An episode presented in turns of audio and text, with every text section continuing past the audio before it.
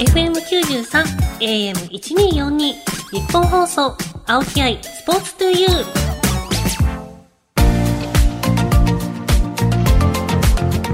こんばんは青木愛です。K ダッシュセカンドプレゼンツ青木愛スポーツトゥユー。この番組はこれからもっと注目してほしい輝くスポーツはたくさんあります。そんなスポーツに打ち込むアスリート関係者をお招きしていくスポーツトーク番組です。その競技の魅力やこれからの発展に向けてお話をしながら、スポーツの持つ無限の魅力を You、ラジオの前のあなたにお届けしていきます。本日のゲストはウェイトリフティング元日本代表三宅宏美さんです。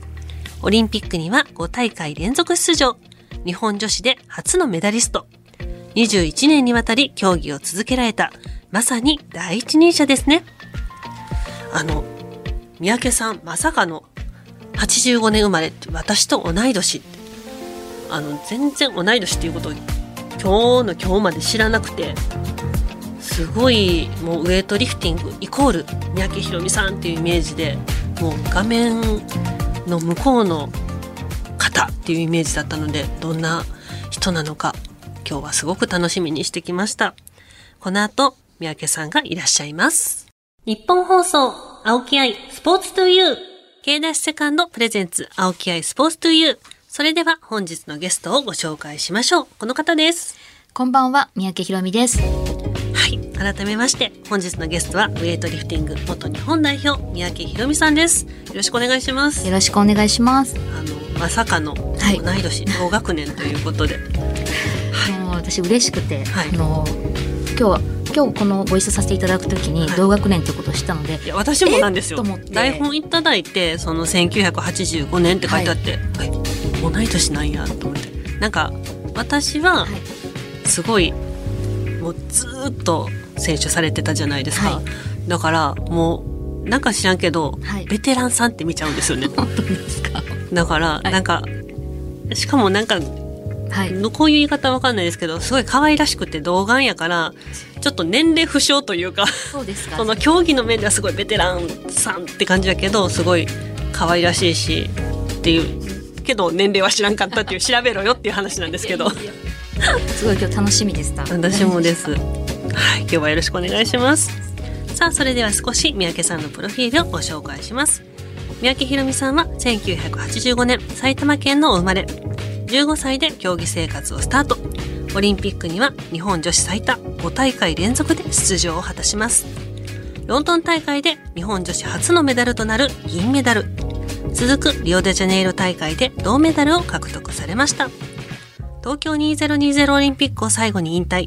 現在は後進の育成に力を入れ、国際ウェイトリフティング連盟の理事を務められています。さあ、まずはウェイトリフティングとはどんな競技か教えていただきたいと思います。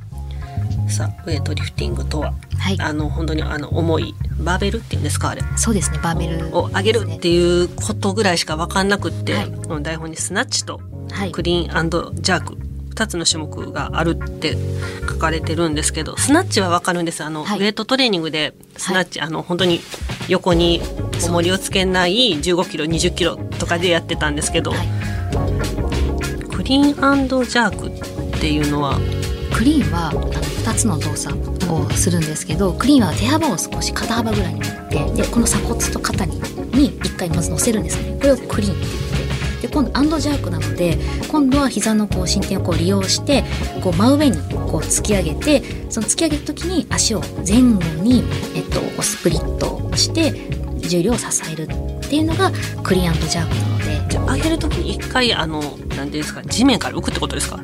足幅100みたいな。そうですね。一回浮きますね。なんか一気に潰されそうですね、はい、なんか必死に耐えないと。落ちてくる前に受け止めるみたいな感じです、えちなみに私スナッチや合ってたんかな？やってたのスナッチは、はい、もうあの手幅を広げてで一気に頭上にもうスピードがドンですね、はい、いる競技ですねこれの2つで1つってことですか？そうです。この合計を。このスナッチが3回できるんですね。1試技3回できてでクリアンドジャークもこう3試技できてその中で一番重く上げた重量をトータルして競い合うのが。一番いいやつ、はい、クリーンジャークの一番いいやつ。はいあもうめちゃくちゃ大変そうですね。計算難しくて。あそうなんですね。さっきトータル競技なので例えば85キロスナッチクリアンド時105キロでこれで190だと思うんですけどえ合ってますよね？105? え85で、えー、85で105で190で、はい、でこういう選手がいっぱいいるのでその瞬時に計算ををして試合の進行していかないといけないので相手に勝つためには何キロ上を上げらなくちゃいけないかっていうのでなのでもう瞬時な計算力はすごく必要です、ね、あそれも自分で計算するんですか？これはコーチがやらなくちゃいけないんですけど選手は本当に上げることに専念をしてそれ以外のコーチは駆け引きとか心理戦だったりとかもういろんな選手がどういうふうに上げてくるかっていうのを見ないといけないのですごくそこが大変です。あもうコーチも選手も大変。大変です。えこれね同じ重さやった場合ってどうなるんですか？これは先に上げたものが勝ちになります、ね、先に上げたものが勝ち。はい、100キロが2人いたとしたらこうゼッケン番号があって順番に、はい、私青木さんが例えば1番私が2番だとしたらこの2人とも同じ量だとしたらさんが100キロ上げますでも後からいる人は102キロとか、うん、その一番先に上げた人よりもあの上げることができるのでで先上げた人が勝ちっていうのがルールなんです。うわちょっともう本当に駆け引き 大事な。です。このウェイトリフティングってその細かいルールもある。はい、あそうなんです。あの一人一分以内に上げる。1分以内 ,1 分以内に上げるのがこのルールになっているのでなので常に秒針も見ていないといけないですしで挙上した時上げた時に肘がこうちょっと曲がったりするとそれが死角になっちゃうのでそうするとやっぱりチャンスを失ってしまうので、まあ、そういったところにまあ気をつけ、まあ、選手は気をつけたりとか、まあ、しながら基本は1分以内に重さを上げるっていうことですね。この肘の曲がるっていうのはどこれでも曲がってます？これも曲がってます？もうちょっとこれが本当に難しいと思うんですけどちょっとでも肘がこうプレスアウトっていうんですけどちょっとでも肘がこうちゃんと伸びきらなかったらあのそれは上がんなくなっちゃう。失敗になります。それを見る審判もはい、審判が前に3人と後ろに審判を見るジュリーの5人またいるので8人。めっちゃいますね、そうなんです。あの いろいろ見る場所が。はい。その他に見られてる場所ってあるんですか？その肘以外。肘だ主にはやっぱり肘ですね。あと肘とクリーンっていうさっきのこの種目の時に肘と膝がくっついてしまったらいけないっていうことだった。り肘と膝。クリーンをこうわーってこう本当だったらこうキャッチをして肘とあの足あの膝はつかないんですけどそこにこう崩れてしまってこう重さに負けちゃって丸くなっちゃってこう肘が膝についてしまう時はこれは四角になったりするので。肘と膝がついたところから上げるのって難しくないですよ。もう多分アウトやろっていう。そう。どっちにしろっていう。難しいんですけど、えー、はい。大変そうなそういう競技ですそもそもなんでこの競技を始めようと思われたんですか？私が中学校3年生の時にシドニーオリンピックがあってそれが私が高校入るための時の分岐点になるんですけどなんかこう人生ちょっと変えてみたいなって夢がなかったのででオリンピックにも感動してでいろんな背景があるんですけど、まあ、やってみたいなと思ってこの競技に始めました。いろんな背景が気になるんですけど。いっぱいっていうかなんかこう夢もないっていうことがあって、まあ、父がこの競技のメダリストもあったのでじゃあ私にもなんかできるんじゃないかなっていうこう安易な気持ち。過去にそのスポーツしたことがなかったので厳しさも分からずこの15歳まではちなみに何か習い事とかされてたんですか？えっと中学校1年生の時にあの手芸部に入っていて。全くスポーツじゃないですね。で中学校2年生の時にソフトテニスに入ってっていうあの形だったので。でも手芸やってそうですもんねめっちゃ。そんなこれ結構全然できないんで やっぱりちょっとやっぱり外で体動かしたいなみたいな感じでタイプしました。でも始めた時からそのお父さん。はもうコーチというか、として疲れてたもうずっとそうですね。あの始めた時から、うん、でもその時にまあ2つの条件として、まあ、どうせやるんだったらオリンピックメダルを取るっていうことと途中で逃げることは、まあ、許さないよっていうこの2つから、うん、あの始まったっていう感じですね。このウェイトリフティングってその細かいルールもある、はいあそうなんです。あの一人1分以内に上げる。1分以内 ,1 分以内に上げるのがこのルールになっているのでなので常に秒針も見ていないといけないですしで挙上した時上げた時に肘がこうちょっと曲がったりするとそれが死角になっちゃうのでそうするとやっぱりチャンスを失ってしまうので、まあ、そういったところにまあ気をつけ、まあ、選手は気をつけたりとか、まあ、しながら基本は1分以内に重さを上げるっていうことですね。この肘の曲がるっていうのはどこれでも曲がってます？これも曲がってます？もうちょっとこれが本当に難しいと思うんですけどちょっとでも肘がこうプレスアウトっていうんですけどちょっとでも肘がこうちゃんと伸びきらなかったらあのそれは上がんなくなっちゃう。失敗になります。それを見る審判もはい。審判が前に3人と後ろに審判を見るジュリーあの5人またいるので8人、めっちゃいますはい、ね、そうなんです。あのいろいろ見る場所が。はい。その他に見られてる場所ってあるんですか？その肘以外。肘だ主にはやっぱり肘ですね。あと肘とクリーンっていうさっきのこの種目の時に肘と膝がくっついてしまったらいけないっていうことだったり肘と膝。膝クリーンをこうわーってこう本当だったらこうキャッチをして肘とあの足あの膝はつかないんですけどそこにこう崩れてしまってこう重さに負けちゃって丸くなっちゃってこう肘が膝についてしまう時はこれは失格になったりするので。肘と膝がついたところから上げるのって難しくない？ですよ。もうついたらアウトやろっていう。そう。どっちにしろっていう。難しいんですけど、えーはい。い。大変そうなそういう競技です。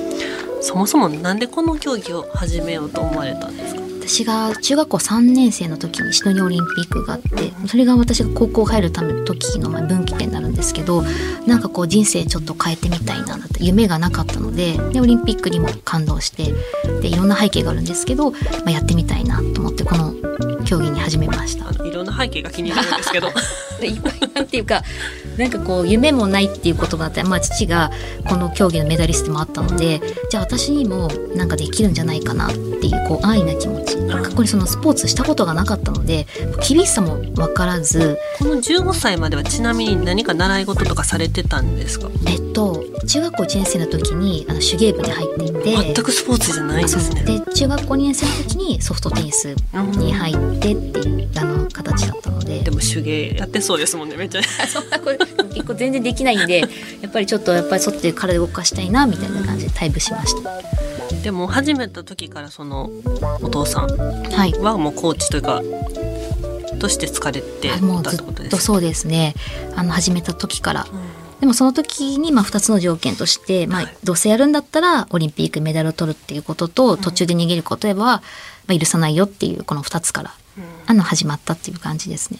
あの試合の時のはい、服装、ユニフォームみたいなのは自由なんですか？あもう決まってるんです。あコスチュームって言って見たことありますか？例えばレスリングの方とかこうぴっちりしてるコスチュームを着てであとまあベルトだったり、まあ、専用の靴とあのシューズではできないのでちゃんと決めアシックスさんだったりとか今結構ナイキさんとかもいっぱい出てるんですけどちょっと固めのちょっと底が上がったシューズを私たちはこうかか？かとがそうですね。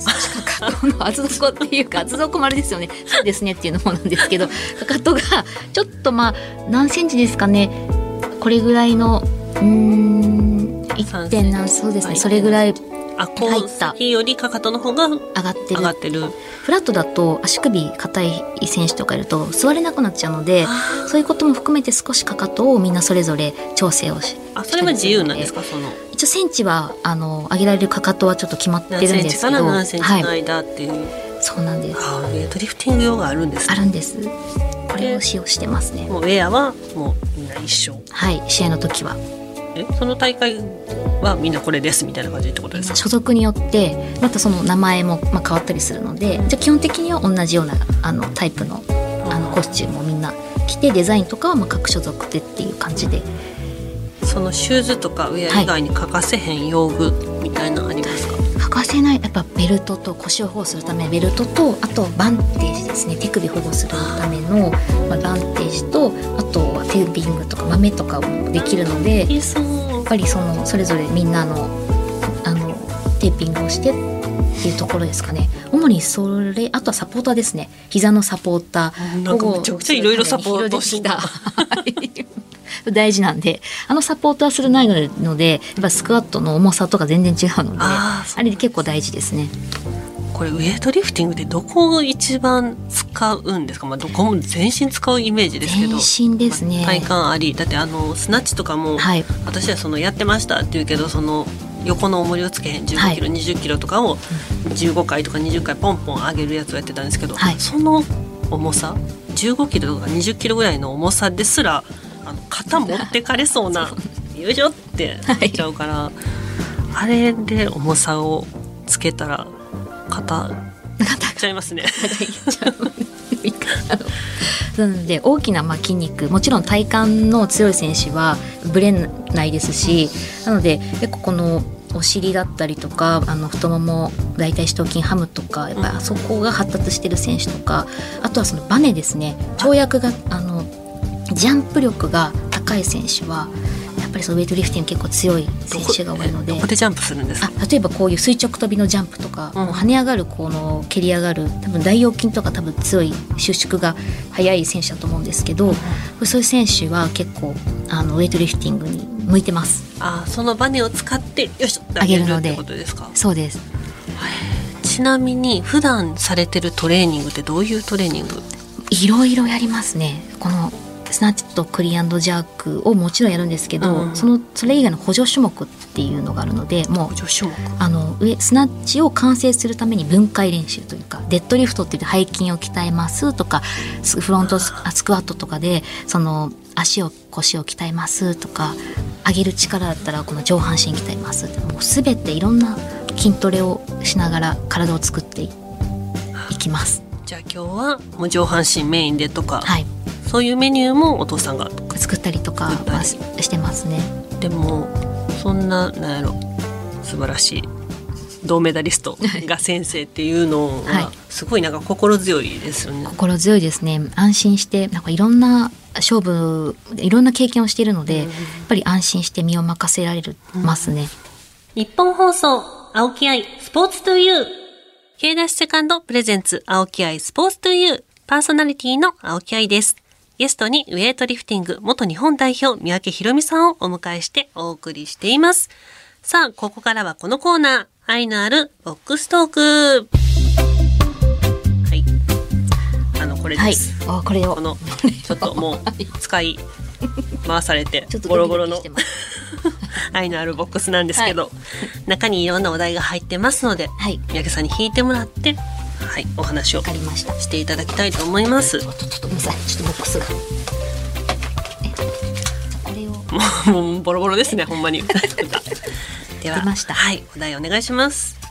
えー、失敗した時の精神面のケア方法。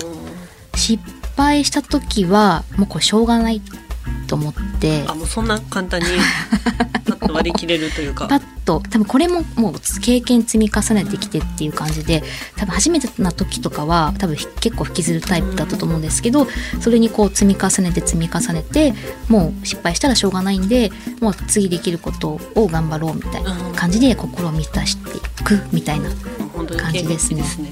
気持ちの切り替えて。なのであの新しいことはもう失敗したら結構引きずるタイプです。私もです。なかなかもう三日一週間とか引きずるタイプなんで、はい、私もかかっちゃいます。そっかそっか。はい。でもやっぱり切り替えできる人の方が強そうですね。きっとそうですね。勝負師としては結構アスリートとしては結構求められるところは。なんか引きずっちゃうとそれが次の、ね、はい、なんやろ演技とか、うん、シンクロで言ったら出ちゃうしっていう。はい失敗するっていうこともあるんですもんね。あります。いっぱい失敗の方が多いんですけどどうですか？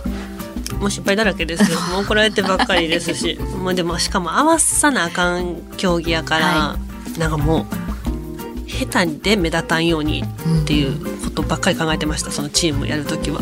でシンクロってあのオリンピックはデュエットとチームだけなんですけど、はい、ソロ競技っていうのもあって、はい、そのクラブからソロ出させてもらう時はもう誰にも気使わんでいいし失敗しても自分だけの責任やしですね。じゃ気楽でした。ねね皆さんでこう演技するじゃないですか。でもそれぞれのコンディションによって、こうちょっとこう乱れちゃう時もあったりする時もある気がするんですけど、そういう他の自分がまあ例えばできてます、うん、でも他の選手が乱れてる時ってどんな気持ちなんですか？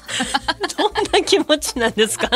なんかね8人なんですけどシンクロって、はい、練習とかでもうできひんともうコーチってもうその子ばっかり結構ガーって言うんですよ、はい、まあ大体それなんですけど私。一番ヘタっぴやったから。でもえどうやろう。他の人ができひん時とかはまあでもまだ？って正直なありますね。多分みんなそれをお互い思い合ってましたね。まだかなみたいな。ここができるまで永遠に反復練習なんでずっと一緒にやるってことですね。あ会うまでが会うまでやって、うん、もう10回連続で会わへんかったらそれうちに入らんみたいな感じやからイメージ的には、うんうんうん。そうですね。だから練習時間長いですね一日ですよねほとんど。朝から。あちなみにウエイトリフティングって練習時間ってどれぐらい？ウェイトは午前中はだいたい9時から12時まで。だいたい結構3長いですね。その中にまあストレッチとかも入れるんですけど、午後は午後もだいたい3時半4時ぐらいから7時ぐらいまで3時間ぐらいとえ、かですね。思ってたより全然長い。もっと短期集中でバーンかと思ったんですけど、なのであでも年齢にもよるんですけど、うん。もっと短かったりとか。でも大体そんな感じですね。でももう競技がもう私もびっくりしちゃって一日中プールというか。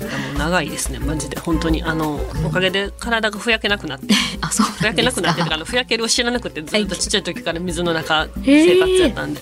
そういう体に変化していくんです人間ねの体ってすごいです。すっごいです。そういうのはないですか？なんかウエイトリフティングやってたからこうなったみたいな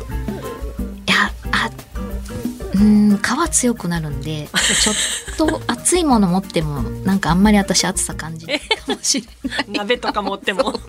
人よりなんか熱っていうのが意外となんか大丈夫だったんでそれだけ皮強化されてた。全然それ役に立たないんですけど。いやでも立ちますよね結構。あれ鍋つかみいらないじゃないですか。でもあれやけ大やけどあれさすがにですけど。結構あの手の皮は頑丈だったかなって思います。やっぱりなんか体すごいですね もう一枚？はい。行きましょうか、はい。でもう一枚。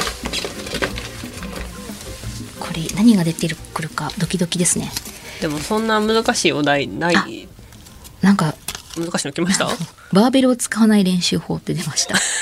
なんか急に真面目な。急に。バーベルでもそんなんめちゃくちゃあるんじゃないいっですか？ぱいありますね。もうバーベル使う、まあ、バランスボールだも使いますし。バランスボールちなみにどういう練習？バランスボールとかも、まあ、プランクやったりとかあと腹筋で足持ったりとか。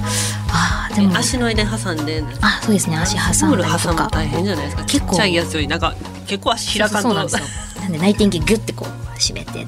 しかもちょっと胃がむしそうそうなんですよ。なんでいろいろやりますね。あるものないバーベル以外のトレーニングは筋トレルームとかに行ってあの、まあ、懸垂だったりとかああいう器具ダンベルとかたくさんあると思うんですけど重量で。そういうのを結構使ったりとかして体をの補助をバーベルだけじゃ鍛えられない細かな筋肉をつけていくトレーニングは結構やりますねちなみに走るとかないですよね？走るのはすぐ疲れちゃうんであの20メートルとかの短距離を走るっていうことはありますね。短距離。そ短距離。何を？えあとやっぱりしゅん、えっと、スピードだったりとかスナッチのスナッチの全てにおいてやっぱり瞬発力ってこの競技必要なのでやっぱり速く走ることも大事だったりするのでなのでやっぱあの冬場だったりとかそういう時期によって試合がない時に走るっていうトレーニングとかはやったりしますね。絶対走りませんよねって自信持って聞いたの。に 全然走るんですね。走ります。なので、うん、あ走ります。走られますよね。走らないです。走らないですか？なんか足の形が変わっちゃうんですよね。えー。あの走ると筋肉のつき方が。だから走るなって言われててそういう持久力つけるのは私たちあの競泳お踏み込みしたりとかあとはあのバイクはい。やとまだ後ろハムストリングの方を意識しながら焦げるのでもう多分走ったら多分みんな骨折れたり捻挫するんちゃうかなって言われて陸の上弱いんですよみんな。あそうなんです言ってみたいセリフです陸の上が弱いって。なんかかっこいいです。多分骨も弱いと思います。ずっと水の中いるから。あそうですか。えー、え逆に他に禁止なことってあります？禁止なこと？これあんまりやらないようにし競技のためにややらないあえてトレーニングでですか？日常生活とかでもなんか気をつけないとかあります？あります？え聞き返すか。あったっけ？あのヒール履かないとかサンダル履かないとか踏まれるから。踏まれるから。えどういうことですか？どういうことですか？サンダル履いたら足先出てるからあ怪我するしとかそうですね。あと肩冷やさないようにノースリー着ないとか。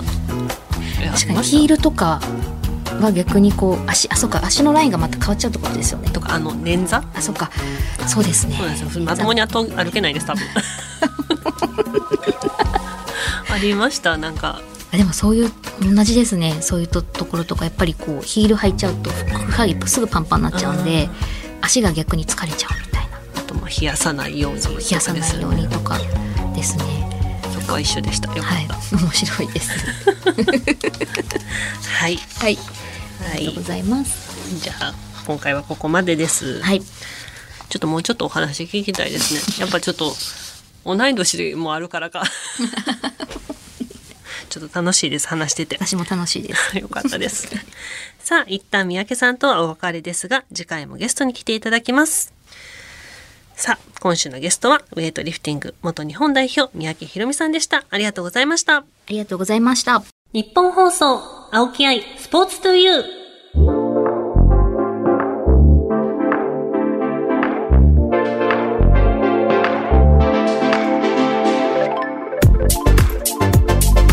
お送りしてきました、K ダッシュセカンドプレゼンツ、青木愛スポーツトゥユー。まもなくお別れです。いや、もう三宅さん、お話がすごく面白かったですね。なんか、やっぱり85年気が合うんかな。なんか競技の基礎とかルールいろいろ教えていただきましたけど、あの、ウェイトリフティング、こんなに繊細な競技だと思ってなかったので、すごく話聞いてて楽しかったです。次回もゲストは三宅宏美さんです。そして番組ではあなたからの質問、メッセージもお待ちしています。番組メールアドレスは aispo.1242.com aispo.1242.com です。また、パソコン、スマートフォンアプリ、ラジコのタイムフリー機能を使って、この番組をもう一度聞くことができます。ぜひチェックしてくださいね。さらに、タイムフリーが終わった後は、番組ホームページから、ポッドキャストで聞けます。ぜひ、ホームページにアクセスして聞いてください。それではお相手は私、青木愛でした。また来週。